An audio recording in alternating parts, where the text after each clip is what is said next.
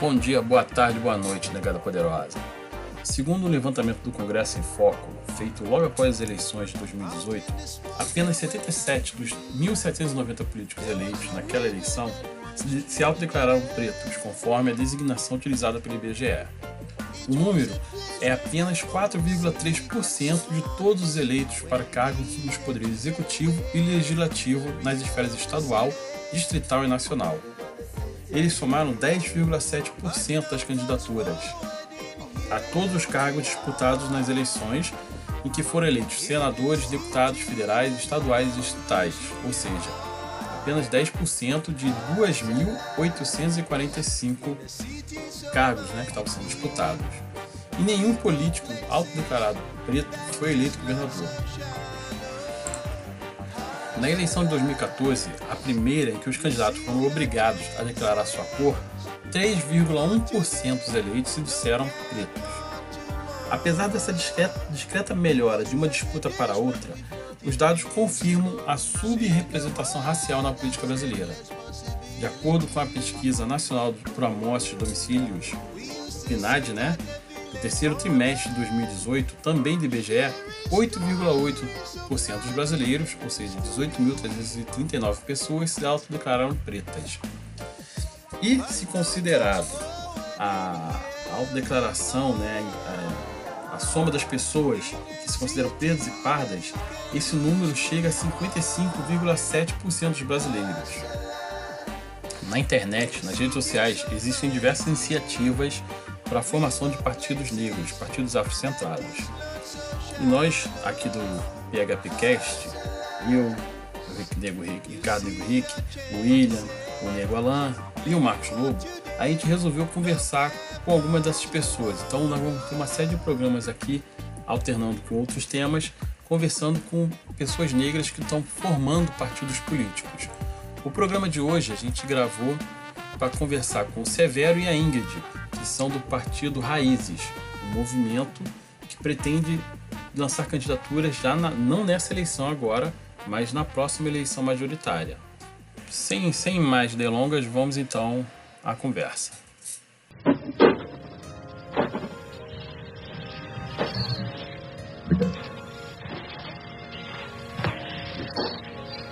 Bom, vamos lá então. Vamos é, lá. Boa noite. Meu nome é Boa noite. Ricardo Nego Rick.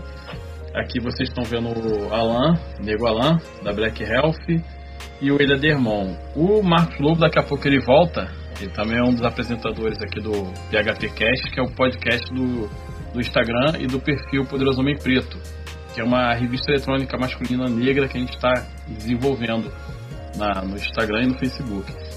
E a gente resolveu convidar vocês porque o William veio trazendo pra gente a questão do, da formação de um partido negro no Brasil e ele nos falou que vocês estavam é, trabalhando já, projetando isso, né? Aí... É isso. Bom, boa noite então. É, muito, é um prazer muito grande falar com vocês aí. A gente está muito feliz, a gente está até muito satisfeito também com a repercussão que o partido está tendo, né? O crescimento, assim, é, é, é assim, espantoso, o jeito que as pessoas estão aderindo à ideia, nós estamos muito satisfeitos realmente. E estamos felizes também porque vocês nos convidaram para falar um pouco aqui do, do, da criação desse partido, né? Na verdade, vários partidos já foram criados, né? outros partidos é, também com o propósito de de lutar pelas nossas causas, né? Isso é, isso é muito legal realmente. Alguns não avançaram porque tem uma trajetória um pouco árdua na frente aí, mas depois a gente fala um pouco mais sobre isso. Mas é, nós, nós estamos aí, é, é, a gente está visualizando algo muito grande ali na frente, a gente, a gente crê que a gente vai conseguir chegar e a gente crê que em 2022 a gente já vai apresentar os nossos candidatos, sim, né? Porque a gente está muito bem articulado, a gente está é, nós estamos aí, é, as pessoas que estão se unindo ao partido são pessoas muito bem intencionadas aí, que têm também uma longa trajetória pela frente e entraram para nos ajudar no partido, para ver a coisa acontecer, para ver algo novo acontecer também, tá bom? Mas a gente vai falando sobre isso também para vocês entenderem melhor aí essa trajetória. E é, você, é, Ingrid, vocês são todos do Rio de Janeiro ou tem pessoas de outros estados? Na verdade, o Severo é de São Paulo, né, de Santo André, do ABC Paulista. Eu moro em Niterói, sou capixaba, mas atualmente moro e trabalho em Niterói.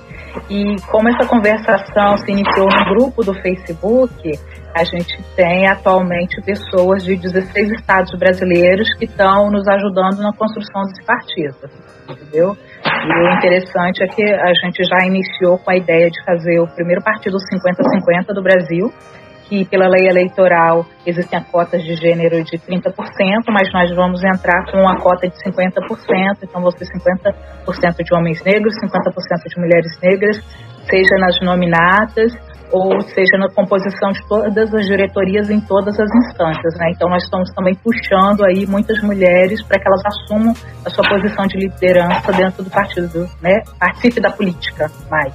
Né? William, tem Alguma pergunta? Eu tenho. Boa noite, gente. É, como o Ricardo falou, eu sou o Alan. Eu, eu, sou, eu sou dono de uma página de falar sobre saúde, nutrição, voltada para o nosso povo preto, principalmente. E a gente, aqui no nosso papo do Burimesh, com o William, com o Ricardo, a gente sempre bate na, na tecla da questão política. E uma dificuldade que eu, Alan, sempre vejo em relação a, a nós negros na política é sempre literalmente o tamanho do Brasil e a, o diferente tipo de pensamento que tem um, entre, entre o, o, próprio povo negro. Como que vocês filtram isso para inserir no, no, no, partido ou não? Como que vocês lidam com essa questão? Pode ser, mãe? Começar respondendo? Ah, pode. Ah, pode. Tá. Pode sim. Tá. Ah, bom, na verdade, é, esse é um assunto que desde o início eu, eu converso com o Severo. Eu sempre falei para ele que o nosso maior inimigo somos nós mesmos, que há muita divisão assim no meio do povo negro e que a gente faria de tudo para que essas divisões elas não atrapalhassem o processo. Que a gente mirasse um alvo e o alvo que a gente está mirando é a igualdade racial e que a partir disso a gente pudesse unir o povo em torno desse alvo que é a igualdade racial. Então, a gente entende que existem várias questões no nosso meio, ideológicas, religiosas, é, é, vários é, pensamentos filosóficos e que causam polêmicas e discussões. Eu participo particularmente de uns oito grupos é, para pessoas negras no Facebook, então eu sempre vejo muita polêmica, muita discussão e muita briga. E, a, e uma das nossas preocupações é manter o povo realmente é, com alvo na igualdade racial. Entendeu? Primeiro vamos chegar lá, porque eu penso que a gente só vai conseguir essa igualdade racial por meio da política. Então vamos chegar ao poder. Somos 56% da população, vamos colocar 56% de homens e mulheres negros lutando, antirracistas, é, lutando contra, pela igualdade racial no poder. E a partir daí a gente vai melhorando a posição do negro em todas as instâncias da sociedade. E a gente tem muito cuidado com todas essas questões, a gente sempre tenta apaziguar né, um ou outro que possa não aceitar, às vezes sai do grupo, mas a gente mantém a união com esse foco, né, de conseguir lutar pela igualdade racial. Severo. Viu? É, legal. Então, é interessante essa pergunta porque é, é, à medida que os grupos estão sendo formados, a gente vê que tem é, é, cada estado tem uma particularidade, né? Porque a gente imagina assim que é todos os lugares são iguais, não. A gente vê que quando você fala no Sul, você tem que tomar um pouco mais de cuidado. A realidade no Sul com relação aos negros é um pouquinho diferente. É, quando você vai para o Norte, tem lugares do Norte é, que predomina o, o, a população indígena. E, tudo isso para a gente tem sido um grande aprendizado. Né? A gente entende que o Brasil é muito grande, é formado de vários, várias realidades diferentes isso para a gente tem sido um desafio e tem sido assim muito gostoso aprender. Outro dia nós entramos numa live, é, a pessoa entrou é, assim uns 20 minutos depois, ela falou para a gente, é que aqui no meu estado aqui o fuso horário agora sim são 8 horas da noite, né? E a gente falou, caramba, que legal, né? como, como é bacana você ter um país tão grande e com realidades tão diferentes, né? E, mas tudo isso para a gente assim está sendo muito, muito gostoso mesmo. Isso para a gente não, não é não é é, não nos não dificulta em nada o nosso processo. Né? O que é bacana também é o que a Ingrid falou, que a gente, a nossa, é, a nossa base é, é, é, a Constituição. Na Constituição, a gente entende que todos devem ser respeitados, todos, todos, todos, todas as religiões, todos os credos, todas, todos devem ser respeitados. E a gente leva isso por princípio, porque também o Brasil é um país de muitas religiões, mas a gente parte do princípio é, do respeito e a Constituição que diz que todos devem ser respeitados é, pela sua forma de crer, pela, pela, pela sua religião, ou pela sua cor da pele, ou por, por todas as razões. É, o respeito é a base do raiz. A raiz a gente, a gente procura levar sempre isso muito em conta e faz parte do nosso discurso. Né? Não importa a, a religião da pessoa, o que importa é que, seja qual for a religião, do raiz dela será respeitada. É, é isso que a gente, é assim que a gente procura lidar com, com todas essas diferenças. Né? Eu sou o William, né? Apresentando, primeiramente.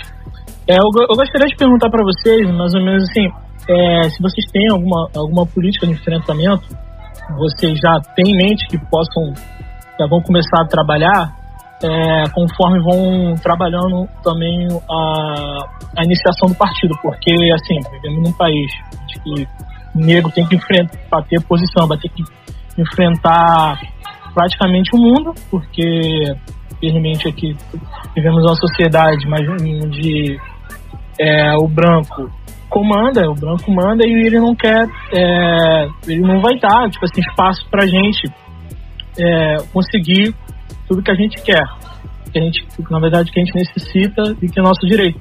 Então, queria perguntar se vocês têm algum, algum plano, assim, que vocês têm ali, é, no, tanto no campo da política quanto fora dela. Vocês têm algum planejamento de, já de enfrentamento? Pode ser, Oi. Bom, é, a gente pensou isso desde o início. Imagina você, uma sociedade é, altamente racista, onde o racismo ele é estruturado perfeitamente. Você ouvir falar que existe um grupo de pretos se reunindo para colocar pretos no poder. Então imagina o espanto que isso vai causar na sociedade. Então, desde o início, nós já combinamos que o nosso trabalho ele seria discreto, no sentido da gente não é, chamar atenção é, de pessoas que elas venham ser oposição à nossa construção, né? E elas colocarem mais barreiras e mais obstáculos do que aqueles que a gente já enfrenta para é, formar partido, que a fundação do partido é uma coisa muito burocrática, realmente. Partidos que se formaram muito rapidamente foram porque foram envolvidos malas de dinheiro, então coisa que a gente não tem, né? Nós, o, o poder econômico também não está em nossas mãos. Então, além dessa descrição da gente não fazer muito alarde, a gente está se comunicando com os nossos, né? Nós também planejamos, estamos eh, realizando uma meta para concluir esse partido até o primeiro semestre de 2021. Porque quando virar o, segundo semestre de 2021, a um ano da eleição de 2022, a fundação de partido vai começar a chamar a atenção.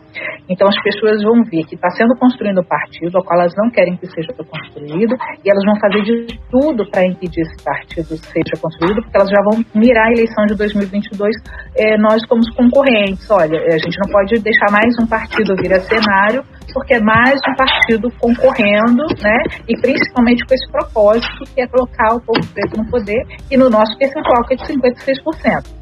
Então, nós estamos é, focados em concluir essa realização até primeiro semestre de 2021 e realmente ser uma grande surpresa em 2022 quando nós anunciarmos aí que nós teremos é, é, bancadas, né, é, candidatos negros em todo o país concorrendo, negros e negras.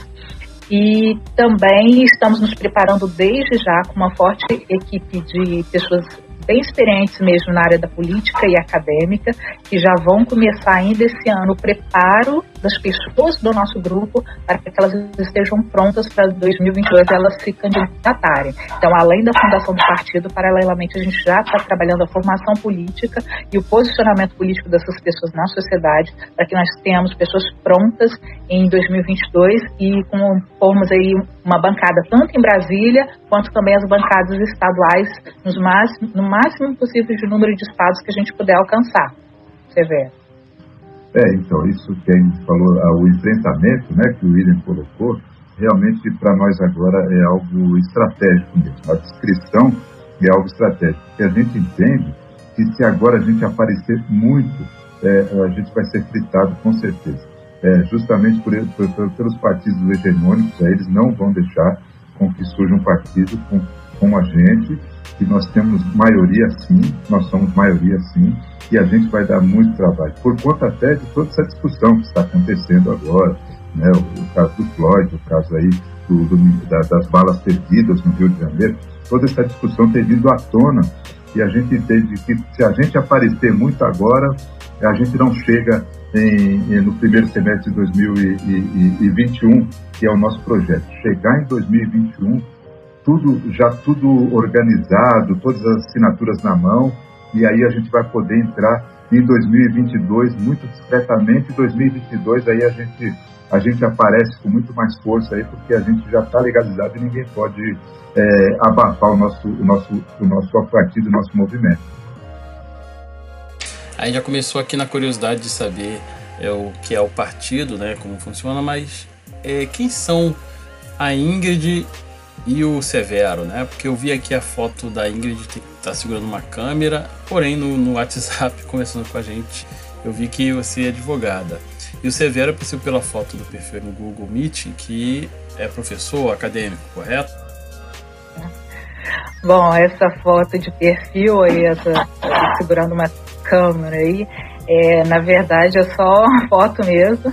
Não, não sou fotógrafa mesmo, apesar de gostar do hobby. Foi uma foto, inclusive, que foi tirada de mim sem eu ver numa viagem que eu fiz em abril de 2013 a Cuba. Eu estava numa praia de Cuba, a pessoa do grupo tirou essa foto depois me deu. Eu adorei essa foto de 2013, tanto que ela está no perfil até hoje. Mas eu realmente sou advogada de formação, conforme está é, no, no, no, aí no meu WhatsApp, né?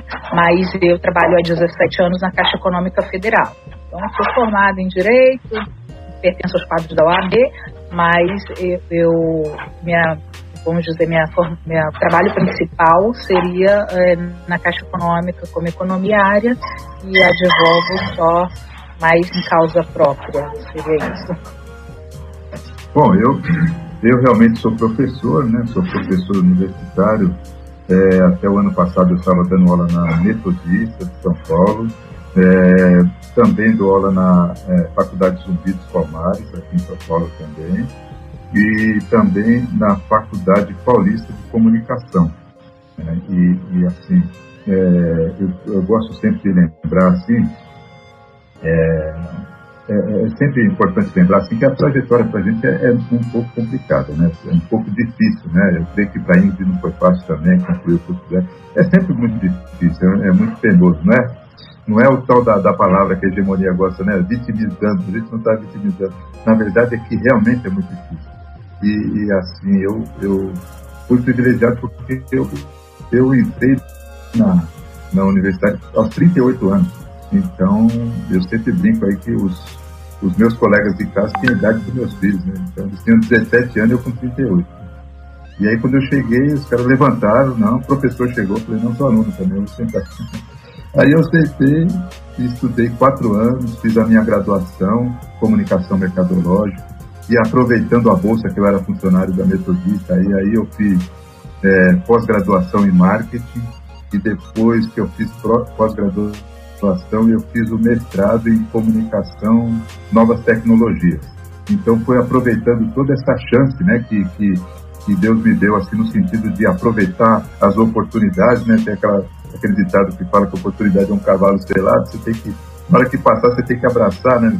Aí eu pulei em cima e fui, fui, fui mesmo, sabe? Aproveitei todas as oportunidades possíveis, formei meus filhos também, hum, dentro da Universidade Metodista, como, é, é, é, como funcionário. Então, é, eu tinha bolsa funcional e eu fiz uso dela né, para me formar. Então, assim, a minha, a minha oportunidade começou perto de, de muito, assim, muito tarde, mas foi uma oportunidade que eu abracei e fui para cima. Né? Hoje eu sou professor, Dei aula, inclusive, lá onde eu fui funcionário e também hoje eu leciono na faculdade também Zumbi e Faculdade Paulista de comunicação. Deixa eu. Posso falar, Ricardo? Permite, meu amigo? Gente, às vezes parece que eu bebi água da chuva, que eu falo um monte, tá? Então dá uma cortada de vez em quando aí. é, é, é, legal saber que o, o, o Severa fez metodista, porque eu também sou formada pela metodista, minha primeira faculdade foi na metodista. Que show! Eu fiz logística pela metodista e fiz uma pós-graduação em gestão empresarial na metodista também. Que bacana. Legal essa coincidência, gostei, gostei. O, uma pergunta que eu faço, assim, que eu, eu, gosto muito de política, apesar de não ser nada partidária, assim, sabe? Eu, eu gosto do, do ambiente político, de entender como as coisas vão, funcionam, vão funcionando e tudo mais. Recentemente aqui em Balneário, eu moro em Balneário Camboriú. E recentemente aqui a gente conseguiu organizar o primeiro manifesto do movimento negro aqui da região. Foi agora no dia 7 de julho, 7 de junho, se não estou enganado. E uma das nossas, das nossas brigas, por assim dizer, para organizar esse movimento foi que a gente não queria que tivesse vinculado com um lado político, nem direita nem esquerda a ideia era, era atrair o máximo possível de pessoas negras, por mais que seja difícil crer que tenha um, um, uma pessoa preta de direita, temos aí o Camargo, temos o Hélio Negrão, temos o Fábio da Vida, mas né, a gente ainda não crê muito. Vocês se preocupam em ter colocado de um lado para o outro, ou vocês conseguem, de repente, tentar falar assim, não, nem direita nem esquerda, eu sou aqui. É que você entrou também é meio, meio complicado, né? Mas também nem direita nem esquerda, eu sou preto e já era. Vai lá, Ingrid, pode falar. Olha, você fez a pergunta agora, tá? Porque é o seguinte, quando eu e Severo começamos a idealizar esse partido, e nisso nós, nós sempre conversamos muito, né, desde esse um mês e meio que nos conhecemos pelo Facebook, né, Severo? E a gente viu que a, os nossos pensamentos eles se coincidem. Né? Então, quando nós começamos a idealizar, os dois tinham um pensamento igual. Olha só, nós somos antirracistas e afrocentrados. Nós não somos nem de direita nem de esquerda. Aliás, tem uma frase, né? Eu não sou nem de direita nem de esquerda, eu sou preto. Tá? Por quê? Nós dois entendemos que a direita, mas também a esquerda, nunca nos representaram. Tá? Você pode ter é, N partidos da extrema-direita e extrema-esquerda, esses partidos podem ter comissão de igualdade racial é, dentro delas, seus comitês, muitas vezes para dizer que tem, ou às vezes até atuante, mas isso nunca mudou em nada a nossa situação na sociedade. Tá? E a gente, quando idealizou esse partido, foi justamente pensando: nós vamos fazer um partido em que a causa seja essa, a igualdade racial. Por quê? O que, que acontece com os partidos tradicionais? Você apresenta, existem até pessoas muito bem intencionadas no movimento negro que se juntam aos partidos, normalmente de esquerda, para lutar por essa causa, e elas apresentam seus projetos, e o pessoal da esquerda, beleza, também sou antirracista, você está certíssimo, é direitos humanos e tal. Só que, nesse momento, a gente tem uma pauta mais importante para brigar, e os nossos projetos sempre foram relegados a segundo plano.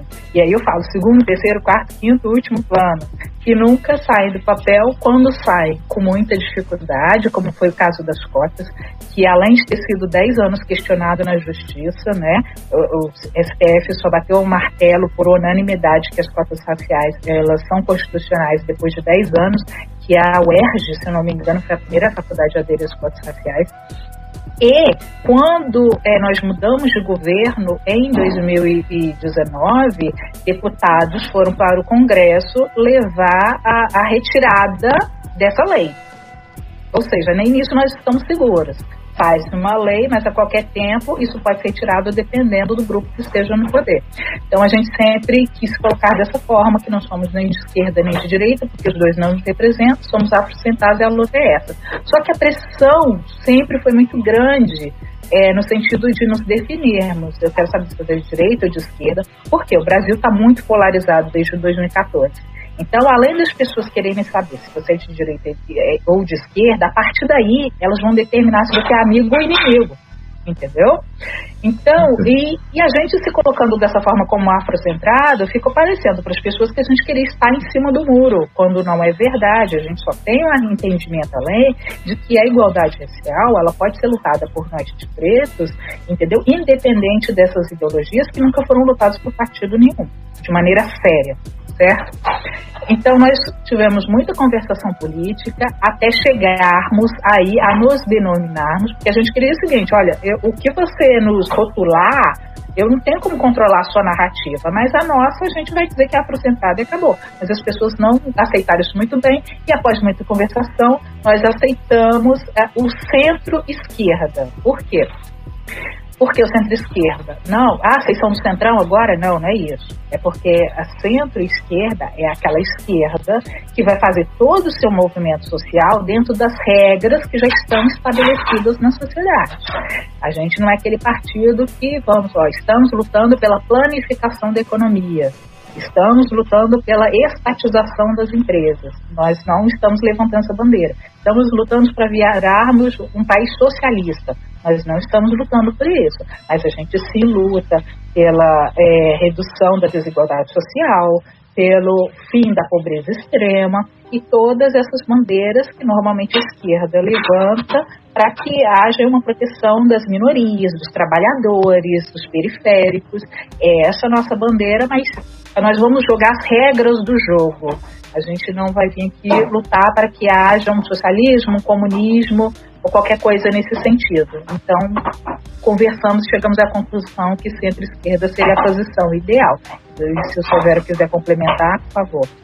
Não, então, essa é, centro-esquerda eu acho que é, é, nos define melhor. Né? A, a questão do afro, afrocentrado, a, afrocentristas, no caso, quando é, a pauta, qual é a pauta que está sendo julgada?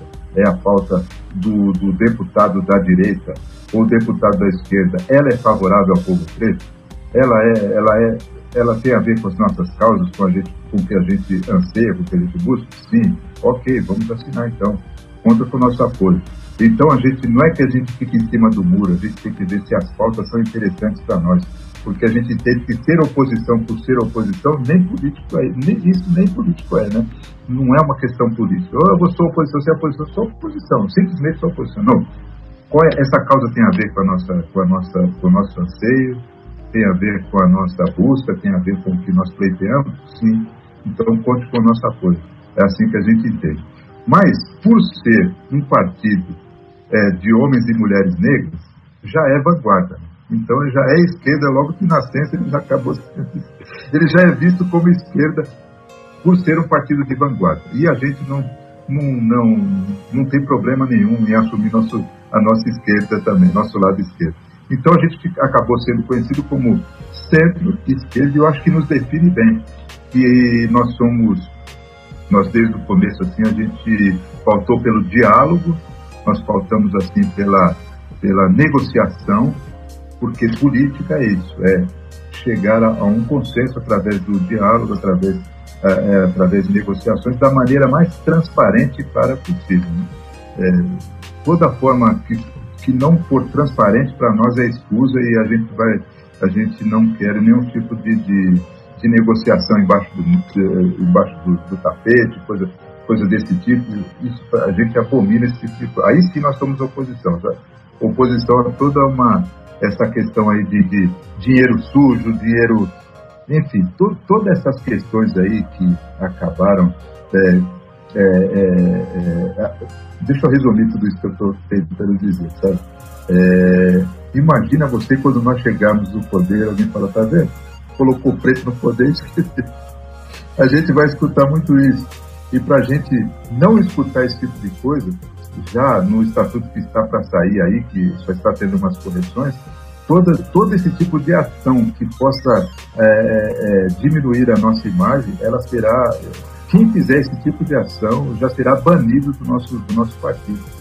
Justamente para a gente não ouvir esse tipo de piadinha aí que, que perseguiu a gente por é, eu já percebi no Facebook existem diversas iniciativas de partido político, partidos negros, né? Partido Nacional Negro, tem o Frente Favela Brasil, tem o Nova Frente Negra Brasileira.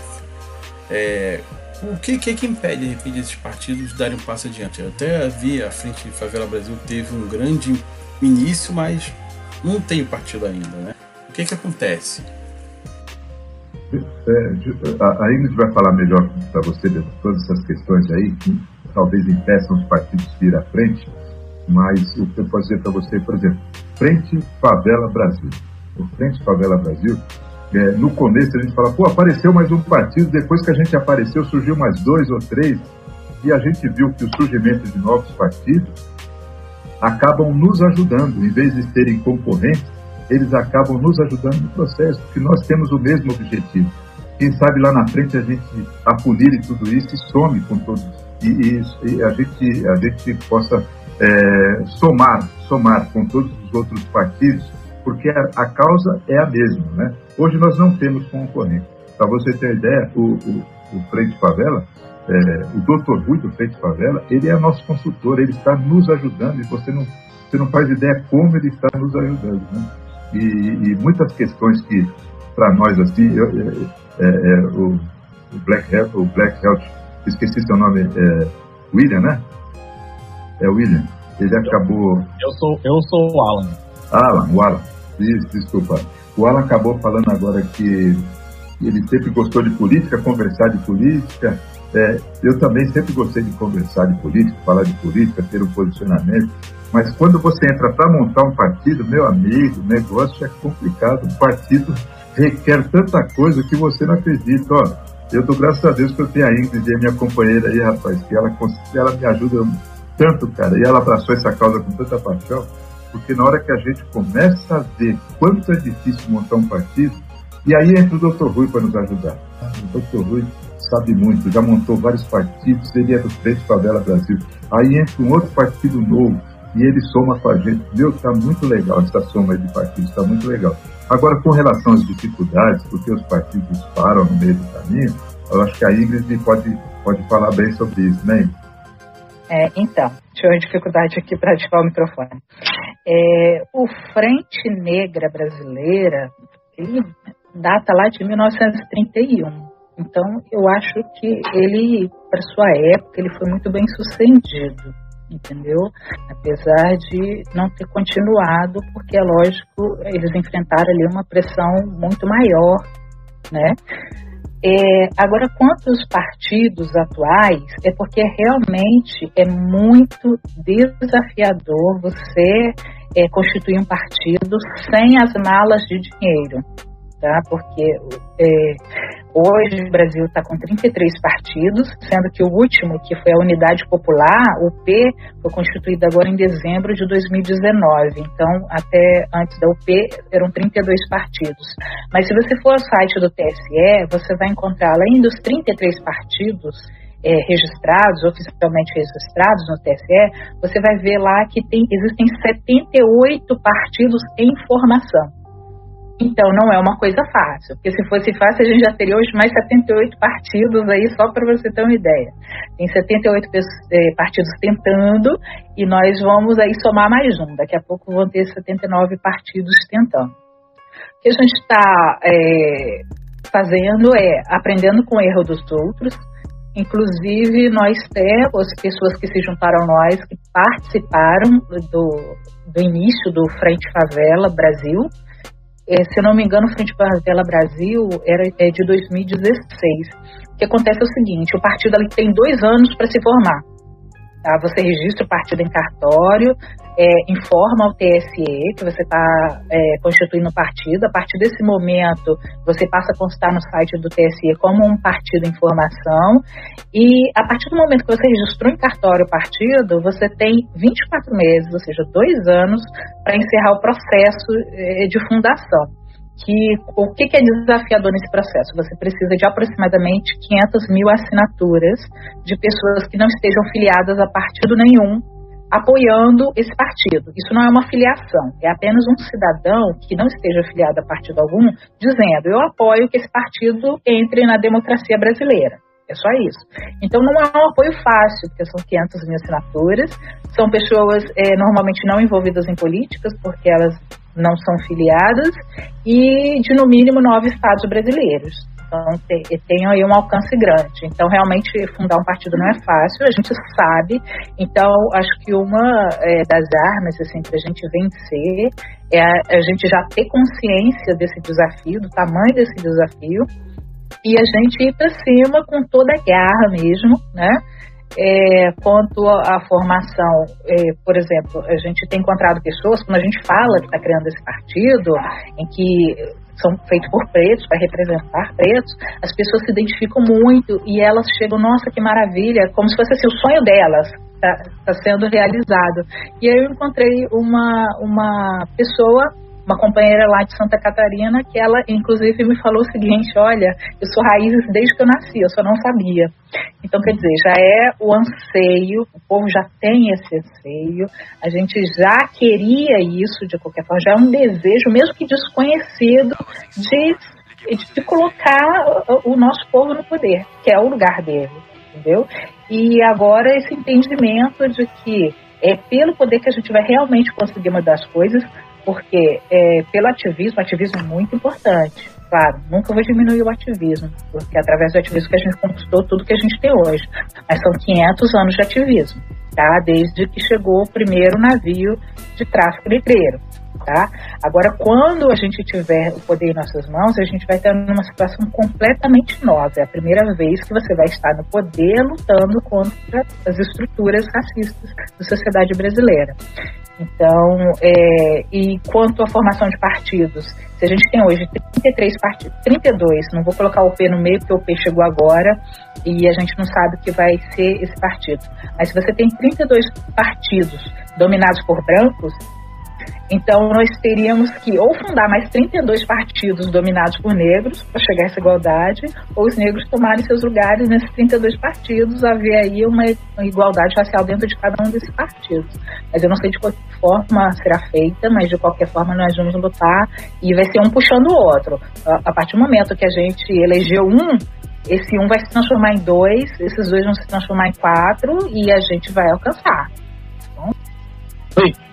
É, sobre esse pensamento afrocentrado, vocês que a Ingrid apontou, eu gostaria de perguntar se está incluso também nesse pensamento o pensamento pan-africano, sabe? Esse pensamento de unir todos os negros, independentes do, do país.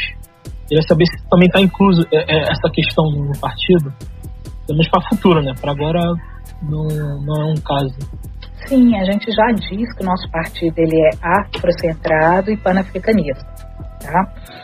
E nós estamos é, juntando ao nosso grupo muitos acadêmicos, sabe, pessoas é, fazendo ou já concluído seus doutorados nessa área de panafricanismo e de estudos negros da África e essas pessoas elas vão dar início à capacitação do nosso povo. Quando você cria um partido, já é obrigatório por lei você criar junto uma fundação certo?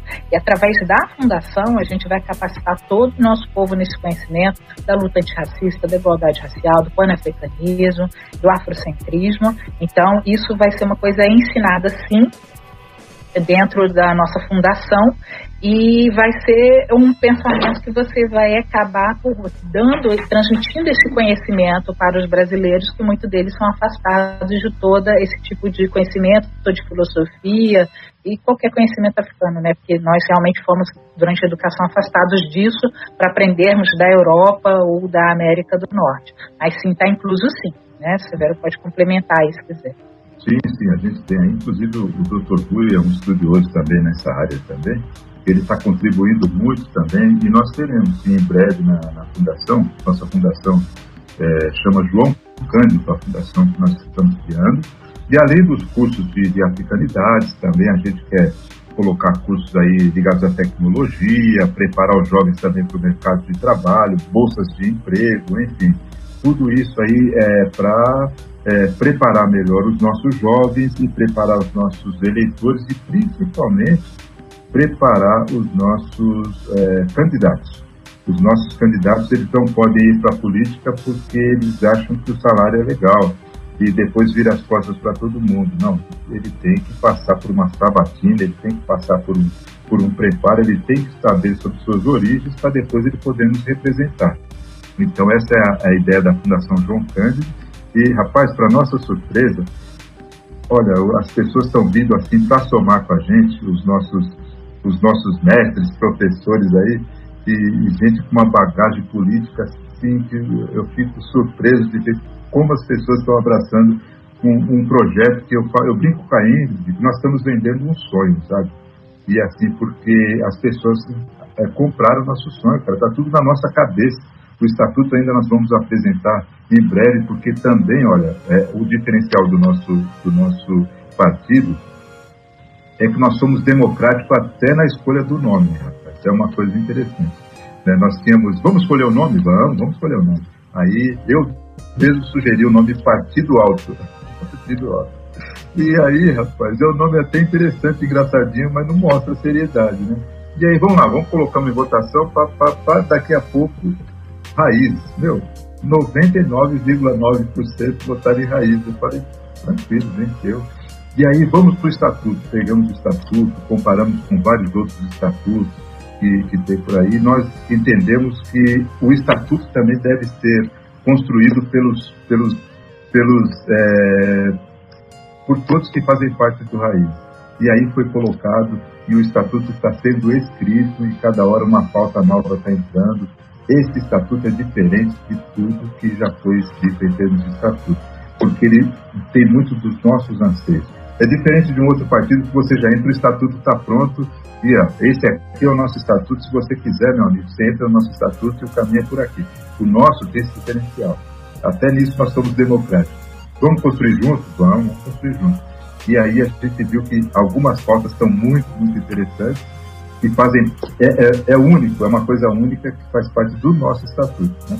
Se você pegar e comparar depois, algumas coisas em outros estatutos elas são muito semelhantes, né? Coisas assim como é, é, casos que a pessoa tem que ser excluída, é, enfim, algumas coisas são muito parecidas com os outros, né? Parecidas, mas não iguais nem é, idênticas, né? No nosso elas são muito, são únicas mesmo. Então o, o Raiz ele, ele nasceu com essa proposta e está dando muito certo. Eu, a gente está, já tem um número muito legal de pessoas e, e em breve a gente já vai estar concluindo todo o processo, se Deus quiser. É, o, no caso, por exemplo, o Partido Rede, antes de ficar pronto, ele, na eleição anterior, ele teve alguns membros, né, é, com, uhum. apoiando ou concorrendo por outros partidos. Inclusive também teve um movimento, acho que a Tabata Amaral fazia parte, e que não, teve, não tiveram tempo de fazer um partido, aí ela e outros membros desse movimento entraram em outros partidos, o PDT aqui, outros outros partidos de, de campos até distintos, né? De campos até antagônicos. O uhum. tem a, a, intenção de ter candidatos nessa eleição agora municipal em algumas cidades? Tem, tem sim. Tem até umas propostas é, interessantes aí. É, e tem uma particularidade, né? Eu e a Ingrid, no comecinho da rede, a gente começou também, nós gostamos muito da proposta da Marina Silva, a gente se identificou bastante também, né? E, e hoje nós fundamos o nosso partido, né? Mas é, com relação a isso, a Ingrid vai falar melhor para a gente, né, Ingrid? Ah, sim. É, o que aconteceu com Rede, que aliás foi um dos pensamentos que norteou a nossa meta de terminar o partido até o primeiro semestre de 2021, foi que eles iriam participar da eleição de 2014 presidencial. A Marina quase ficou de fora porque ela não conseguiu formar o partido, era essa questão das 500 mil assinaturas, né? É, na época tinha um número de assinaturas X que ela precisava, e esse número é sempre meio por cento dos votos válidos para deputado federal da eleição anterior. Então, tinha aquele número de 2014. E o Partido Rede foi para o TSE apresentando no limite, esse número requerido, esse número mínimo requerido, né? Então, se era 400 mil, eles foram com apenas 30 mil a mais, vamos dizer assim. Só que logo de cara, o, o TSE já impugnou tipo umas 50 mil assinaturas. E o que aconteceu com essa impugnação é que acabou é, baixando do mínimo de assinaturas de apoiamento, então eles ficaram inviabilizados e daí eles migraram para vários outros partidos. A Marina Silva foi convidada para ser a vice do Eduardo Campos e só conseguiu ser candidata a presidente porque o Eduardo Campos é, morreu naquela tragédia lá daquele avião. Então, por isso ela conseguiu. E eu me lembro muito bem, porque eu estou na rede desde o início, tá? Da rede, eu e o Severo, foi nessa época de 2015 que eles conseguiram fazer o partido, então eu já acompanho desde o início. E eu me lembro muito bem que na época, a Rede Sustentabilidade, eles brigaram muito por essa impugnação, porque eles reclamaram que essas assinaturas elas foram impugnadas sem uma justificativa. Né? E quais seriam as justificativas? Seria você dizer que a pessoa é filiada, então é impugnado, ou a assinatura não bateu, né? Porque aí pode haver uma desconfiança de que é uma ficha falsa. Então, e, e eles alegaram que realmente é, é, eles simplesmente de cara não aceitamos essas 50 mil assinaturas e acabou. Eu não acompanhei muito juridicamente na época a questão para realmente saber qual foi a justificativa do TSE é. Mas o meu pensamento é que, estando em cima de uma eleição presidencial e a Marina Silva sendo uma ameaça, eu acredito que houve sim uma oposição política forte para que esse partido não se concretizasse. Tanto que ela ficou fora mesmo do pleito, ela já não poderia mais participar de jeito algum. Quando o Eduardo Campos chamou ela para vice, Eduardo Campos morreu e ela começou a participar. E logo, claro, por causa também da comoção ali da morte do Eduardo Campos, ela nas primeiras pesquisas ela já disparou em primeiro lugar para presidente. E a campanha da época do PT foi em cima de, da, contra a candidatura da Marina, porque eles sabiam que se a Marina fosse para o segundo turno, todo mundo que votou em Aécio votaria na Marina, a Marina seria presidente. Já ao contrário, não aconteceu. Quando a Aécio foi para o segundo turno, os eleitores da Marina não migraram para o Aécio. Por que, que eles não migraram? Porque eram pessoas que queriam sair do PT, eles quiseram dizer, olha, já basta dessa corrupção, desse escândalo de corrupção, é, mas eu não quero voltar ao PSDB, eu não quero voltar aqueles oito anos do Fernando Henrique Cardoso. Sou ex-funcionário público, que foi oito anos sem aumento, por exemplo. Então, as pessoas se lembravam do que foi aquela política de privatização, de neoliberalismo, em que é o que? Estado mínimo, né?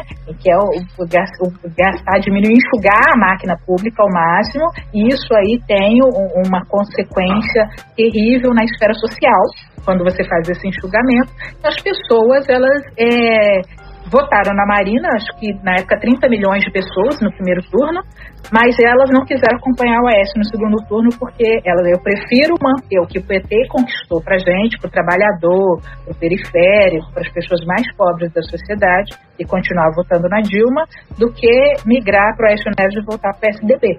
Então, nessa, a Dilma e o PT realmente usaram a estratégia certa, a Dilma foi ali reeleita. Mas é, eu penso que houve uma posição política que a gente no Raízes não quer sofrer em 2021 quando eles estiverem mirando a eleição de 2022, opa, vamos de qualquer forma puxar o tapete aí desse partido. Então foi assim, assim mais ou menos essa situação que aconteceu. Então a gente realmente tem essa preocupação aí, né? Hoje eu estava conversando com a minha filha hoje, é uma coisa que é interessante, né? É, a gente falou agora da, da ascensão é, da Dilma, né? Que foi bem legal e o momento né, que ela entrou, que também foi um momento único, né? Tudo também na, na, na, na rede conspirava para a entrada da, da Marina, né? É, e aí ela falou, pai, como pode um, um, um governo como o Bolsonaro entrar? Como, como pode uma coisa dessa? Ela, minha filha conversou isso comigo. É porque o, o momento favorecia ele, né? Porque depois que surgiram todos aqueles... Eu, eu falo, eu eu, eu sempre falo que eu, eu, nasci em São Bernardo. Né? Eu vim para Santo André depois de casado. Mas eu nasci em São Bernardo, eu via os discursos do PT, eu ia ver o, o comício do Lula, os comícios do Lula lá no, no, no estádio 1 de maio. Eu sempre fui assim, um, um fã do Lula de carteirinha, não do PT, do Lula de carteirinha. Né? Eu costumo dizer que eu sou lulista, eu não sou nem petista, sabe? Gosto muito da pessoa do Lula. E pelo, pelo histórico, querendo ou não, o PT foi o partido que mais fez pelo, pelo povo negro, querendo ou não foi. E aí o que acontece? É, mas todo aquele histórico, todo aquele momento, depois onde foram descobertos aí aquela, todo aquele é é, é, tudo aquilo que envolvia dinheiro, dinheiro, dinheiro sujo, enfim, toda essa história que todo mundo já sabe, favoreceu a entrada do atual governo, né? E, e a gente entende que o nosso momento também é muito especial esse momento que a gente vive hoje nos favorece em muito. Eu, eu, eu não lembro em quantas vezes assim que ah, o assunto de igualdade racial ou eh, equidade ou eu não lembro quanto foi tão discutido de uma, de uma forma política assim do jeito que é. Né? Eu hoje tenho 55 anos, mas quando eu tinha uns, uns 15, 16, a gente já ia para os movimentos assim, mas era uma coisa mais dançante, era os bailes lá da Chic Show, era o povo lá do, do, do Furacão 2000, e era muito legal, e a gente, mas era uma coisa mais dançante, uma coisa mais, era diferente, né? Hoje a coisa está mais política, se discute tudo isso, né? E, e, e eu, eu entendo que o momento para o nascimento do, do Raízes é muito propício. Né? Hoje se discute mais, hoje a gente está tendo a oportunidade de falar com vocês aí, jovens, né? E, e, a gente sempre fala, quando a gente tem jovens participando da política, meu, é um privilégio, cara, porque colocou-se na cabeça do jovem que política é coisa de safado e sem vergonha. Meu filho falou, pai, sai desse negócio, pai, política é coisa de safado e sem vergonha. Eu falei, filho, colocar isso na sua cabeça. Viu? Política é coisa para gente, é coisa para preto também, é coisa para quem, quem quer é, é, melhorar e mudar e melhorar a nossa imagem. Aí ele falou, não, legal e tal. Mas, quando as pessoas começam a colocar esse discurso na cabeça do jovem, o jovem fica avesso à política. E hoje a gente está tendo a oportunidade de falar com vocês aqui sobre política, sobre, sobre esse, o projeto que a gente tem em mente. Isso é muito bom. Então, o que eu quero dizer com isso é que o momento que a gente vive é muito propício para a criação de um partido como o Raiz. Tá? É, é, também uma coisa que é interessante é que o Raiz foi criado para colocar os negros nos cargos públicos. A gente não vê negros nos cargos públicos. Ah, mas a gente você citou aí os dois aí que estão lá com o Bolsonaro, é, que também não nos representam. Nós temos aí a Benedita, sim, nós temos o Paulo Paim, nós temos o é, Vicentinho, enfim, nós temos a própria Marina Silva. Mas no universo de 56%, como a Ingrid acabou de colocar, é um pingo d'água no oceano. Né? E aí, onde, onde estão nossos representantes? Aí sim, vamos criar um partido para colocar esse pessoal lá em cima, para a gente poder se ver nos, nos cargos públicos, para que os nossos filhos, meus netos, possam falar, cara, política é política é muito legal. Né? Eu estou vendo ali os, o, o, o, os meus representantes, estou vendo é, o meu povo, enfim, tudo isso que a gente entende que, que o papel do, do Raízes é esse o papel, né? de ter representatividade. Muito da hora, velho. É legal ouvir tudo isso e saber que tem um, um povo preto com vontade de fazer. Primeiro porque tem que ter coragem, né? De entrar nesse, é. nesse ninho de rato aí. É. tem que ter muita coragem. Eu admiro muito vocês. É. E aí, até aproveitando, é, eu tenho duas perguntas, na verdade. Uma eu vou direcionar para Ingrid e a outra para vocês dois. A primeira é, é a Ingrid falou que vocês querem fazer 50% homens pretos, 50% mulher, mulheres pretas. É, como que está o engajamento da, das mulheres pretas nesse sentido político? Porque fazendo um apanhado do que eu vejo assim por rede social e tudo mais, é, talvez seja uma questão que vocês mulheres amadurecem antes da gente. Então eu vejo, eu vejo a, as mulheres pretas mais, mais firmes, batendo mais forte, perguntando, questionando e tudo mais. Então, é, como está o engajamento das mulheres pretas no sentido político? E a outra pergunta é justamente em relação à rede social. Porque o, o Bolsonaro, como o Sérgio falou, que o momento favoreceu o Bolsonaro e tudo mais, mas eles souberam trabalhar muito bem a questão de, de mídias sociais e de internet, coisa que até hoje a esquerda não aprendeu. Não sabe até agora. E aí, então, como vocês, como um partido novo e tecnológico, até a formação comunicação tecnológica do que é do Severo, não é isso? Isso. É, como vocês pretendem trabalhar essa forma para atrair cada vez mais os jovens, que a galera tá na rede alvoroçada, é, é lacrando geral. Então, como vocês pretendem atrair essa, esse pessoal para até criar um movimento e até facilitar as, as 500 mil assinaturas de vocês? Tá. Aí fala das mulheres. Isso. Então, é, o que você observou na rede social é isso realmente. As mulheres, elas estão mais engajadas, estão mais é, é, indo para a luta, né? Dando a cara a tapa. mas é, se você for olhar para a política, você vai ver um mínimo de mulheres no Congresso. Você, eu acho que só tem uma governadora mulher, que é do Piauí, se não me engano, ou Rio Grande do Norte. Todos os outros eleitos são homens dessa última eleição. Só teve uma mulher eleita nos 27 unidades da federação. E você vê os cargos sendo ocupados por homens e é a política sendo feita dessa forma. Oi. É, o Ingrid, pedi só para você dar uma mexida no seu microfone, tipo, desliga ele que ele tá pipocando. Daí algumas falas suas não estão sendo muito claras. Pronto, melhorou?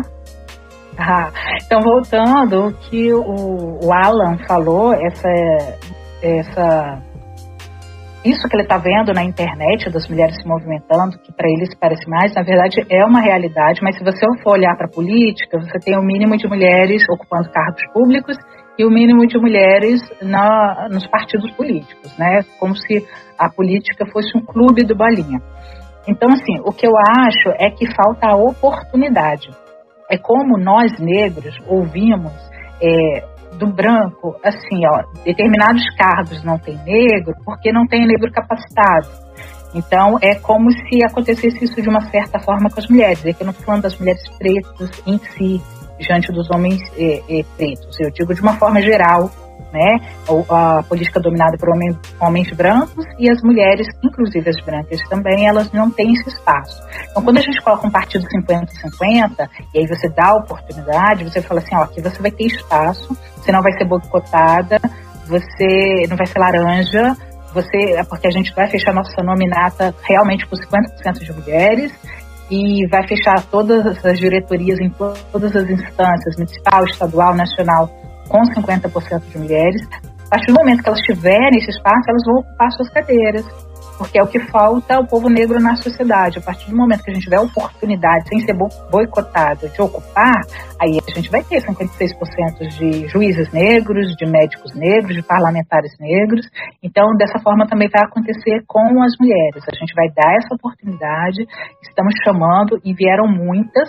A gente não fez um censo, né, do nosso coletivo, mas é, tem muita mulher. Eu não vou saber dizer qual o percentual de mulheres e de homens, mas tem muita mulher, não é isso, Severo?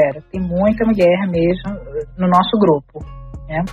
Então, seria isso. Acho que é só questão mesmo de dar oportunidade, aí vocês vão ver como que a gente vai virar esse jogo, tendo é, 50% de mulheres, é, pelo menos no nosso coletivo. E é interessante também essa questão de 50-50, que até quando a gente forma aí as diretorias regionais, é, tem que ter 50% de homens, 50%, 50 de mulheres, para não ficar só naquele discurso e na hora não ter, não, não acontecer, né? A gente tem essa preocupação. Agora, quanto às, às redes sociais, você falou algo que é bem interessante mesmo, né? O, o, é, o, o que o Bolsonaro faz e faz muito bem, o governo do Bolsonaro, é trabalhar com as redes sociais. Aí ninguém pode negar, né?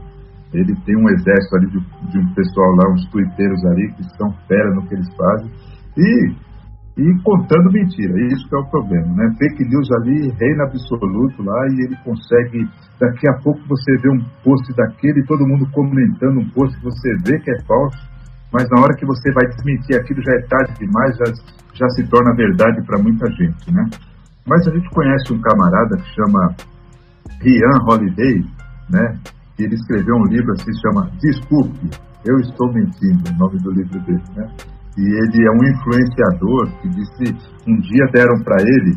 Ele é um camarada que não ganhava dinheiro com redes sociais, sabe? Um dia o cara falou para ele: Olha, eu tenho um livro e meu livro, eu quero que meu livro aconteça, porque ninguém compra meu livro. Ele falou: Não, deixa comigo. Aí ele mesmo conta que ele foi para um determinado cruzamento e aí no cruzamento ele colocou alguns pôsteres assim, espalhou assim alguns pôsteres e ele mesmo fotografou esses pôsteres assim e os pôsteres diziam morte ao autor tal, ele precisa morrer. Como que pode um camarada escrever isso? Como que pode ele falar isso? E começou a acabar com a imagem do escritor que havia pago para ele. E no dia, ele mesmo colocou, no dia seguinte ele mandou para os blogs, e no dia seguinte foi um alvoroço da Todo mundo começou a, a, a, perguntar, mas quem que é esse cara? Morte para ele, e as igrejas começaram a falar, como pode o camarada escrever? Ninguém tinha lido o livro, começaram a, a engrossar aquela, aquela informação errada. Né? E esse camarada, ele virou uma referência. Ele ele ensina como mentir na, nas redes sociais e ganhar dinheiro com isso. Não é à toa que a gente tem um sobrenome famoso aí com esse Rian Holiday aí, um político de São Paulo que todo mundo conhece, né? Não é à toa que a gente tem esse nome, o cara adotou esse sobrenome do Rian Holiday. Mas a gente entende que é possível sim usar as redes sociais de uma forma contando verdade, né? O fake news a gente abomina de todo jeito, né? E, e, e, e nós temos sim, rapaz, uma juventude engajada, doida para trabalhar, e na hora que a gente der o start para eles ali, eles já eles já estão dispostos a fazer tudo ali, a, a editar os vídeos, a colocar os, os posts aí que a gente está falando, é que a gente tem segurado só um pouco, porque a gente só falta obter mais algumas informações para a gente começar a, a, usar assim, usar no bom sentido, né, o potencial de todos esses, esses jovens aí é, dispostos a trabalhar nas redes sociais. Né? É, e a gente tem recursos hoje, tem o Facebook ADS, tem o Google ADS, tem tantos outros recursos aí que a gente pode fazer com que a, a, as nossas vozes se multipliquem muito mais, né? E a gente vai usar tudo que for preciso, mas de uma forma ética. Tudo que tiver à nossa mão, mas de uma forma ética. Vocês aqui fazendo entrevista com a gente, pois isso aí, para nós, assim, é uma... Rapaz, é, é algo assim tão gratificante porque a gente sabe que o alcance dessa, dessa nossa entrevista será muito grande, né? E é, a gente já está fazendo uso da tecnologia aí, é, graças a vocês aí que nos abriram esse espaço. Mas enfim, a gente, a gente tem sim, tem um, um grande exército de, de pessoas engajadas na tecnologia, com propostas de fazer algo de maneira certa, ética, porque se não for ético também não serve para gente. Se não se for com fake news, se for com. Se não for com lisura e transparência, também não serve. Aí a gente abre mão de certas coisas. É, uma pergunta que eu vou fazer para vocês é: vocês agora estão no, no, passo de, na etapa de fazer o estatuto, né? Tem, a, por exemplo, tem a previsão de quando vocês vão começar a. ou já tem as propostas em outras áreas por exemplo, a área econômica, a área cultural, vocês já estão desenvolvendo essas propostas já? Pode ser, Ingrid. É, então, foram iniciados essa semana os trabalhos de duas equipes técnicas voluntárias que a gente tem, que a gente chama de equipe acadêmica e equipe política certo? Então, através dessas equipes de trabalho voluntários, a gente vai construir primeiro o manifesto do partido, é, depois o programa político partidário e também construir o estatuto. Então, a partir desses três documentos, já vai estar definido todo e delineado como será o partido.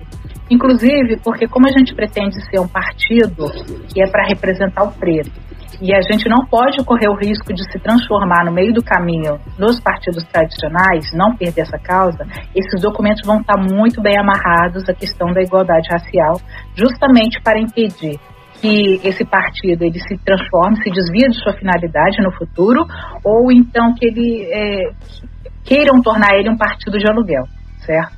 Então, vai estar tudo muito documentado e amarrado nesses três principais documentos, de forma que, quando eles estiverem prontos, não haverá o que desviar nem o que pensar a respeito. Vai estar bem transparente qual vai ser nossa linha de pensamento, nossos programas, em que a gente vai atuar, e a Fundação vai atuar para a educação do nosso povo em prol dessas conquistas que a gente quer realizar, né? Mudando o pensamento, aí citar em algum momento, ah, aí tem o preto de direita. Então, é nesse momento que a pessoa vai entender qual é a posição dela na sociedade, o que, que a, a sociedade, às vezes, é, de maneira bem sutil, ela colocou de obstáculos para o crescimento do nosso povo. Então, é, a gente vai estar vai tá bem estruturado nesse sentido, ideologicamente, programaticamente, e para ele já ir a campo, já sendo de conhecimento de todos a que nós viemos, né? Para que a gente está aí. Ó, é importante também falar que, assim, eu, nós aprendemos as, as, as, duras penas aí, e tem alguns passos aí que tem que ser seguidos, né? Por exemplo, é, primeiro, nós chegamos aí vimos que tem que ter 101 fundadores, dividido é, em um terço dos 27 estados, né? essa, essa fase já está ok, conseguimos aí.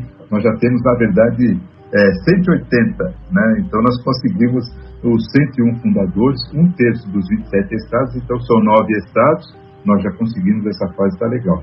Depois, é, a segunda fase, é, depois do estatuto feito, é levar para o cartório e reconhecer no cartório, o registro no cartório, é a segunda fase. E depois a terceira fase, que a gente espera estar prontinha até é, primeiro semestre de 2021, é conseguir as 500 bioassinaturas, como a Ingrid falou. Você vê que é, o, o, William, né, o Alan, o Alan falou aí que é um processo difícil, é difícil mesmo, Alan, não é fácil não. Imagine, 500 mil assinaturas. E aí a gente está pensando já em 600 mil, sabe por quê? Porque vai ter alguns que vão assinar errado, né? Ele já colocou. Tem outros que o número não vai bater. Tem... Enfim, a gente está pleiteando, são 600 mil assinaturas. Mas a gente está com muita fé que a gente vai conseguir. Na, na véspera, do, na véspera do último podcast, o William colocou é. pra gente no grupo, a gente ficou, a gente ficou, ué, peraí, pra agora? Quanto, quanto então, a gente vai ter que conseguir por dia? É. Tá vendo? É, é fácil. Quando a gente fala em 600 mil, o pessoal fala, agora eu vi que vocês são loucos mesmo. Agora eu vi que vocês têm um parafusamento, alguma coisa está acontecendo. Mas a gente não tem medo, não. Né? E aí, o Alan falou alguma coisa das redes sociais, a gente vai usar as redes sociais, a gente vai fazer o um quarta etapa, vou colocar a quarta etapa para vocês. É, esse registro, é, ele vai chegar mais ou menos a uns 25 mil reais. A gente está calculando uns 25 a 30 mil reais. Pode ser menos, né? Baseado em algumas informações, porque varia do número de páginas, varia pelo, quantidade de centímetros por lauda, enfim, é, um, é, um, é uma conta tão doida que vai, que vai para o Diário Oficial da União, então eles têm uma métrica que, que é, é um pouco difícil para a gente falar. Mas você imagina, são várias fases difíceis e a gente está falando. 2022 nós estaremos aí. Então, é tudo pela fé mesmo. Nós estamos vendo lá na frente que a gente vai conseguir.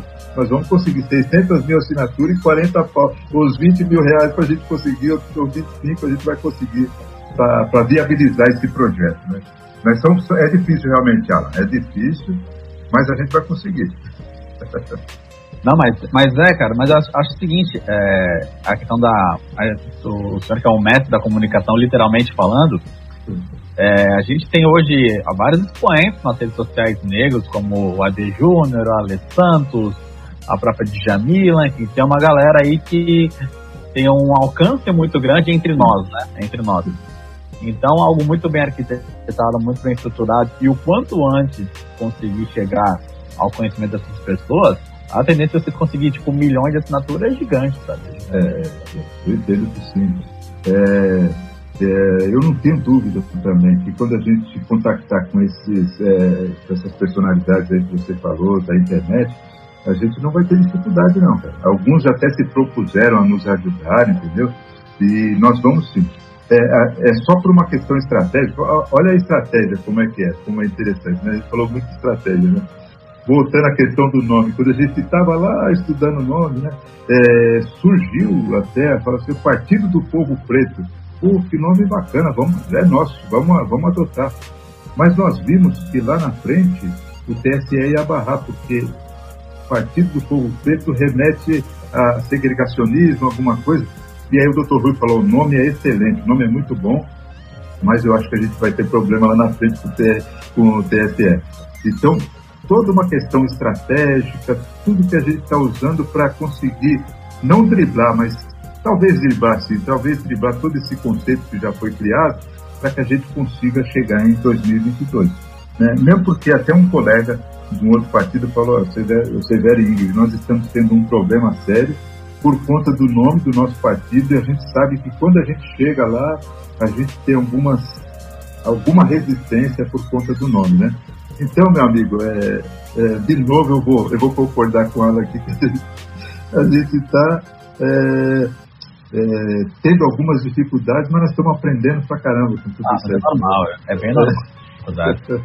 Fácil, fácil não poderia ser, né, gente? É, pô, se fosse fácil, né? É isso, cara. eu quero é, aproveitar esse, a parte que o professor Severo trouxe sobre a segregação, né? É, porque antes de eu achar o, o Raízes, eu estava no outro, no outro grupo, então fundando outro partido, eu acho que é o nosso partido. É, é, e lá foi trazido a questão de que um partido ele não podia ser 100% negro. Então, assim, de fato, isso traz de que o país ele vai ter que ter alguns brancos, né? E como vocês pretendem, assim, é, tratar essa questão? Um fogo de querosene, né? Brincadeira. É. Exatamente. Ó, claro que o TSE não permite né, nenhum tipo de discriminação é, por raça, cor, religião, né, etnia, qualquer outra orientação sexual. Então, assim, o que, que acontece? É, quem quiser se filiar, é, teoricamente pode.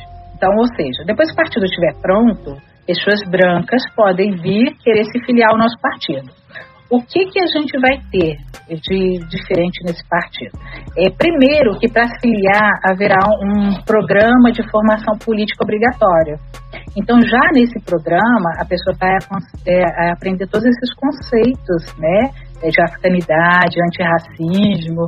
É, e aí, só para dar exemplificar, é, tem viralizado nesses dois últimos dias a a notícia de que uma juíza branca ela tá, é, iniciou um programa de formação para que negros se tornem juízes. Ela, tá, ela por conta própria, está iniciando. Aí, quando você lê a entrevista, que se não me engano é da época que está essa entrevista dessa juíza branca, ela fala o seguinte, que ela leu o livro é, Manual Antirracista da Djamila Ribeiro em duas horas.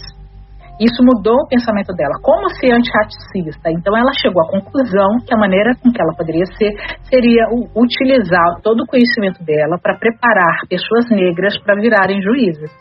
Então, nós vamos partir do pressuposto que quando você envia para um programa de formação política, com essa visão africanista, é, antirracista, essas pessoas, algum tipo de transformação elas vão ter tá?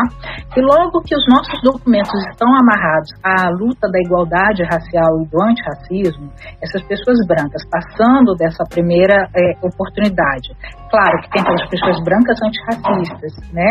E elas querem realmente participar, elas é, acreditam na luta e aí elas entendem, né? Como sofreu, principalmente quando a pessoa tem uma pessoa negra na família, ela veio de perto ou se relacionou com uma pessoa negra, um relacionamento né? É, mesmo que seja amoroso, então ela, ela já começa a perceber as coisas diferentes, ela começa a, a, ver o racismo ao lado dela, entendeu? Então existem essas pessoas, mas assim, vamos dizer, uma pessoa branca que venha querer, é, entre aspas, avacalhar o partido. Para começar, ela vai ter que passar por essa formação política. E vai ter que passar mesmo, né? ela vai ter que ser aprovada para poder se filiar. E segundo, que o que não vai faltar dentro do partido, o que não pode faltar, é justamente essa formação continuada política. Então, as pessoas que estão militando lá dentro, elas vão estar sempre tendo esses cursos de atualização, de formação, de conhecimento, as plenárias, para elas eh, se mantiverem, manterem né, no rumo isso forma uma opinião, isso transforma opinião. E mais, se a pessoa branca chegou e ela virar, eu quero ser presidente do partido, eu quero me candidatar pelo partido, ela já começa a ser incoerente, porque, ora, olha só, nosso partido não é pela igualdade racial, então que coerência tem você, branca, querer representar o nosso partido nesse pleito e não estar nos bastidores ajudando a eleger um preto e, e querer, ao invés disso, tomar a posição dele. Então a gente vê que essa pessoa ela não é antirracista, ou seja, nosso partido ele não é preconceituoso, mas ele é antirracista. Se você não é antirracista, então você está fora. Então, é assim, de maneira bem sutil, a gente mantém a, a, ali a hegemonia e a direção do partido para pretos. E assim, como eu já ouvi dizer, a gente tem que ser sutil como eles são sutis com a gente, entendeu? É aquele racismo sutil que exclui o preto da, da, posição ou do local, mas ele não, isso não é racismo, isso é coisa da sua cabeça, entendeu?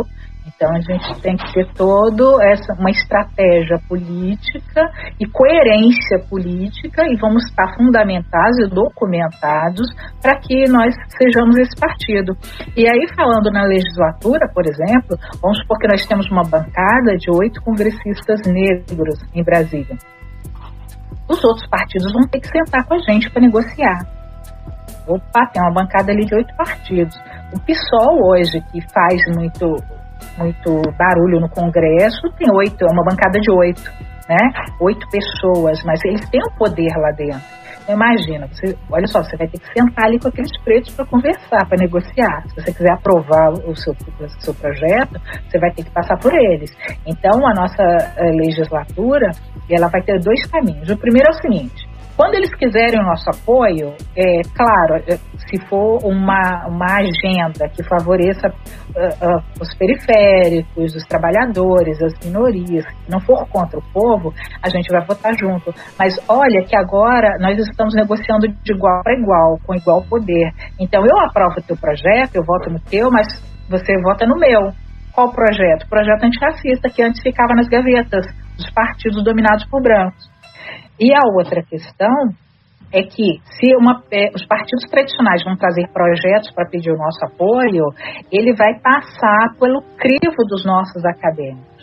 E a gente tem muito acadêmico, graças também às cotas. Nós temos muitos negros com mestrado, doutorado, gente muito inteligente, gente que alcançou mesmo posições altas da sociedade, que é uma minoria, mas existem. Então, esse documento vai passar pelo crivo. Por quê? é uma política afrocentrada. A gente vai pegar e ver se o seu projeto nos favorece ou se ele está nos excluindo. E se ele nos exclui, como que você vai mudar o seu projeto para nos favorecer? Porque programas eleitos boas o Brasil tem. A questão é que o negro sempre fica de fora. Então, o que está acontecendo com esse projeto que os negros não estão conseguindo alcançar? Por exemplo, agora falaram que o auxílio emergencial, as pessoas pobres foram que mais pediram, mas as pessoas ricas foram mais beneficiadas. Então, está entendendo o tipo de exclusão que acontece? Ou se eu te falassem que existem projetos para microempreendedores, para médio empreendedores e grandes empreendedores, quantas dessas pessoas beneficiadas pelo BNDES são pretas? Então, peraí, nós vamos ajustar o seu projeto a fazer com que a nossa população não seja excluída, nem que seja uma cota, entendeu? Nem que seja uma cláusula que está ali excludente, nós vamos tirar essa cláusula, porque essa cláusula ela vai retirar o, o, o muito por o povo preto de poder estar tá sendo beneficiada por isso. Então essa vai ser a nossa política, é isso que a gente quer. E é importante lembrar também, né, que, é, como a gente falou, pode se filiar sim ao partido, é, mas tendo em mente o seguinte, nós vamos colocar os negros nos, no, no, nos, cargos, nos cargos eletivos, nos cargos públicos. Pode nos ajudar à vontade, sabendo que é, a nossa batalha é para colocar os para fazer um negro presidente da República, fazer um negro prefeito, um governador, um senador. É, essa é a nossa proposta. A proposta do nosso partido é sim colocar os negros no cargo. Isso é racismo? Não, é o que a Índia acabou de falar. É, se vocês pararem para perceber, é, no atual governo, você citou dois aí, né? É, o, o Alan citou dois aí. Um é o Hélio Negão, que usou o sobrenome do Bolsonaro para entrar, e o outro é o, é o Sérgio Camargo, que não nos representa, né? Então nós temos dois aí que, infelizmente, não estão. Fora esses, nem, não tem nenhum negro. Não tem nenhum negro é, no, no, no, Ministério. E aí a gente começou a ver, caramba, e o, e o do Dória aqui em São Paulo? Caramba, não tem nenhum também. Vocês que são do Rio, quantos negros tem aí no, no secretariado do Rio? Não tem, caramba, velho. Não tem ninguém. E aí, é, pois é. E aí quando a gente vê, cara, então a gente tem que, a gente tem que fazer alguma coisa. Se a gente esperar os partidos, os movimentos, nós vimos que os movimentos negros só servem para esses partidos só como uma alavanca. Na hora que vamos votar, vamos, então vamos procurar o pessoal do movimento negro para engrossar os votos aí, para eles votarem no, no, no, no, branco, que a gente sempre fala que é o, o bisneto do, da Arena e do MDB lá do tempo do, da, da, ditadura, sabe? São os bisnetos, são os caras que estão vindo aí, são os mesmos, né? Como, como o nosso partido é novo, cara, como é vanguarda, né, meu? Como é um negócio diferente, né, cara? A gente está com uma proposta para muitos vai parecer racista. Pô, partido de preto, vocês vão, só quer colocar preto no poder? É exatamente isso. A gente só quer colocar preto no poder. Por quê? Porque não tem, cara. É justamente isso, né? É, cara, você, você matou na mosca, é exatamente isso que a gente quer. Mas isso é racismo, não, isso aí não. Isso aí é igualdade de oportunidades. Isso aí a, a gente agora quer, quer ocupa. Então a gente quer ocupar também, a gente quer sentir o gostinho de ter, de estar sentado nessa cadeira aí, que só vocês sentaram, entendeu? A gente quer isso. Olha, se me permite uma ideia, é. quando, quando algum branco for lá é, se tirar o partido, fala assim, não, tem vaga para você aqui, ó. Você pode servir café, você pode ir não tem problema. é, não é fácil não, cara. Mas é, é, é difícil, né? Tudo que é novo é difícil, né? Mas faz parte do processo, né, cara? Isso aí, é ficar, ficar na torcida aqui, é ficar acompanhando, agora eu vou acompanhar mais de perto. Isso, isso. Vocês aqui, vou, a gente vai divulgar também. Poxa, muito obrigado. Para encerrar, não, só tenho a agradecer. Para encerrar, a gente é. parece que maravilhosa. É. E a gente, a gente ficou... curioso mesmo. O William falava assim, nós, a gente tem que conversar com. Ele falou, pô, se quiser chamar o pessoal, a gente falou, chama. a gente quer conversar. É. Muito bom mesmo. Porque é uma coisa que a gente compartilha muito. A gente, o, o Alan fala muito de saúde, fala de empoderamento do homem preto, da questão de se engajar. E eu também faço lá no Poderoso Homem Preto, que eu já tenho a, comunidade pela negra, fiz no Poderoso Homem Preto, dessa tentativa de fazer, que nem o Alan falou no início, as mulheres negras são mais engajadas de conscientização e do empoderamento do que os homens. Muito mais. Tanto que a, a, essas pessoas que são influenciadoras mesmo tanto que as, os livros que mais venderam agora foram de duas mulheres, que é a Djamila e a Conceição Evaristo, porque as mulheres são mais engajadas mesmo. E a gente quer muito ver mesmo isso, essa organiza organização de fato acontecendo. Foi muito boa a conversa. Quero agradecer a vocês dois. E a gente vai para saber como é que estão, quando tiver as propostas, para saber as propostas. Tá bom, tá bom. Sabe, vocês são amplificadores aí das, nossas vozes aí, sabe? A gente é muito aberto em todos os sentidos. O que vocês falarem, gente, olha, vamos por esse caminho que eu acho que, sabe, vocês estão a par aí, vocês estão nas redes aí, e de repente na nossa cabeça a gente vai por um caminho que vocês falam, Severo, muda essa rota aí, vá por aqui que é melhor e tal. A gente é humilde bastante para aceitar todas as dicas aí que vocês podem passar para a gente. Ó, sucesso aí em tudo que vocês fizerem aí, muita prosperidade em tudo que vocês colocarem a mão aí, é o que a gente deseja para vocês, tá bom? Foi um grande prazer falar com vocês, cara. Também quero agradecer a oportunidade conversa foi muito boa, realmente, e assim, uma oportunidade ótima da gente expor o nosso pensamento político, que é aquilo, a gente lutou, lutou, lutou por 500 anos, e eu realmente acredito que essa luta ela só vai alcançar a vitória a gente tendo poder nas mãos mesmo, né? Então, é, vamos correr atrás, assim que os documentos estiverem prontos, vocês já serão convidados para estar tá divulgando também. É, estamos em conversação também com outros jornalistas, profissionais da mídia, negros, né, que tem a, lá a associação deles, eles vão divulgar bastante isso. Quando chegar a hora de aparecer na mídia, a gente vai realmente aparecer e aí fazer uma surpresinha para essa sociedade. Mas muito obrigada mesmo pela oportunidade, tá? Valeu, gente. Muito obrigado pela oportunidade de estar conversando com vocês aí, diretamente do partido. Muito bom. Obrigado, Eli. Obrigado pelo espaço. Cara, eu tenho parabenizar vocês principalmente, porque, como eu falei, tem que ter coragem de fazer isso que vocês estão fazendo, porque dar cara na, na política não é fácil. E acho que o mais legal de tudo que a gente bateu esse papo aqui hoje é entender que estando pelo caminho da educação, que é o que eu defendo faz tempo, sabe? É, não dá mais pra sair na porrada com eles que a gente sempre vai perder.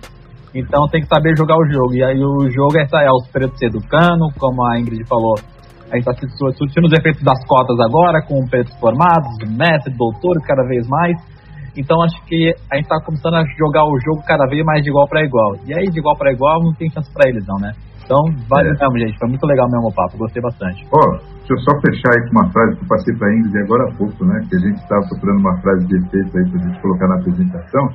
A gente lembrou do mais é preciso ter força, é preciso ter raça, é preciso ter gana sempre. Quem traz na pele essa marca possui a estranha mania de ter fé na vida, né? Já dizia o Milton Nascimento. Isso aí, cara. É, muito legal, gente. Valeu, obrigado mesmo encerrar aqui a